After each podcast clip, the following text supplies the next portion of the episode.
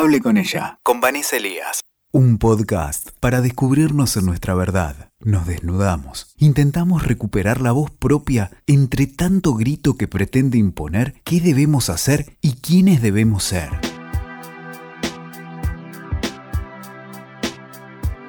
Hola, ¿cómo están? Soy Vanessa Elías y esto es Hable con ella.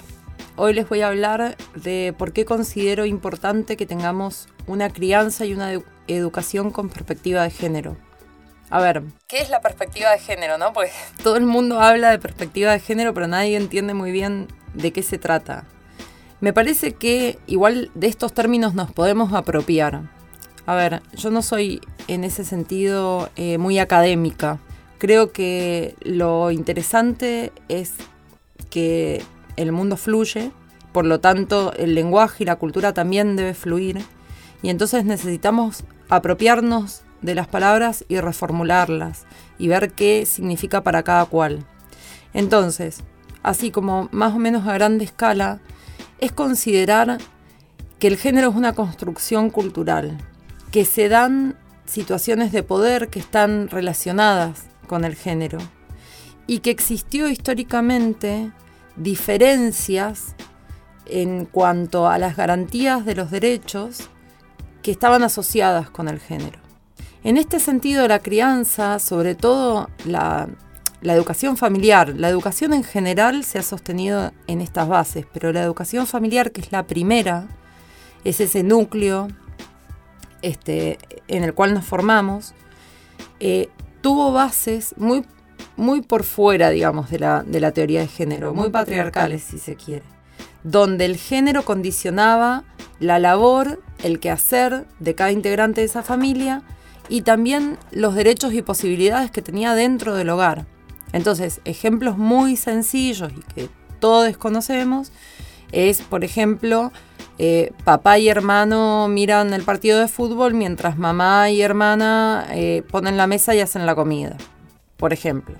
Pero si vamos más atrás, hace, no sé, no más de 100 años, era muy común que los varones pudiesen estudiar, terminar el colegio secundario y acceder a la universidad, y que las mujeres no, que las mujeres tuviesen otra, eh, otro destino.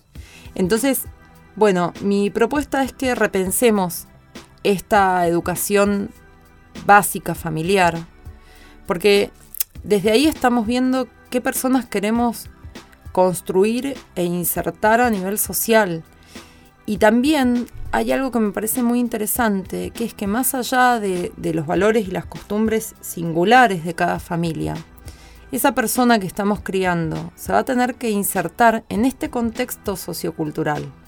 O sea, el afuera no es ese ese núcleo interno en el que yo puedo sostener.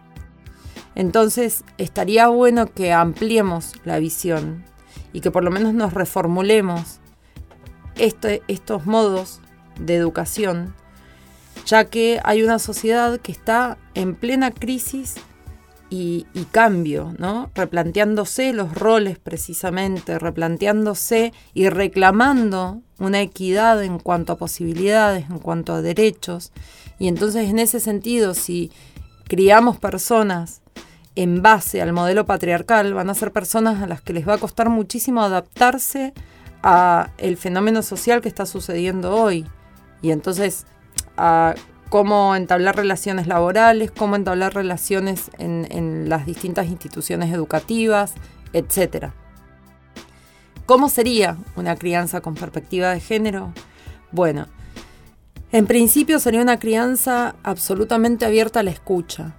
Necesito escuchar a mis hijos, no imponer, dejar de hablar y responder por ellos. O sea, no puedo decir. Es muy típico, sobre todo nos pasa, eh, esto sí, quizás ha estado más asociado a las mujeres, tal vez porque, porque históricamente compartimos más tiempo con les hijes, porque bueno, había un mandato que así lo requería. Pero es muy común que alguien le pregunte a la criatura de, no sé, dos, tres años, ¿tenés eh, hambre, querés más? Y que la madre conteste, sí, no, no está bien, no quiere. Interrumpimos la palabra, censuramos la palabra. No se abre a la escucha. Una persona chiquita es una persona chiquita, no es una persona con, con dificultades psíquicas o intelectuales. Tenemos que posibilitar esa escucha y posibilitarle la palabra a las niñas y ver quiénes son verdaderamente. Dejar de asociar los juguetes con un género, la vestimenta con un género, habilitar el juego sin miedos. Si tengo un hijo que considero varón, que tiene genitalidad masculina, y ese nene quiere jugar con autitos, pero se quiere disfrazar de princesa de Frozen, tengo que poder permitirle habilitarle el juego. Dejar de asociar con connotaciones negativas en función al género con el que yo estoy asociando ese juego. Porque en realidad esa asociación es adulta. Las niñas no, no tienen, no identifican de esa manera. Juegan con lo que sea. Juegan a investigar. En las plazas eso se puede ver, queda absolutamente evidenciado y es muy interesante. Este, a veces vemos nenes que agarran muñecas y las desarman y las investigan y digo, tienen distintos tipos de expresión y de juegos y está buenísimo. El género es una construcción porque es descubrir cómo nos sentimos con nosotros mismos. Es descubrir quiénes somos socialmente, qué rol queremos ocupar socialmente. Salir de lo binario para mí es eso, es no imponer qué tiene que ser, como, bueno, si tiene pene, tiene que actuar como nene, tiene que jugar a los autitos y a la pelota, le tiene que gustar el fútbol, tiene que hacer asados el fin de semana y tiene que, imponerse socialmente. Y si es nena, tiene que ser sumisa, tiene que ser sensible, le tiene que gustar jugar a las muñecas y le tiene que gustar los vestidos y el color rosa. Y que nada de eso se asocia a la elección sexual. O sea, si soy nena, me considero nena, no me quiero vestir de rosa.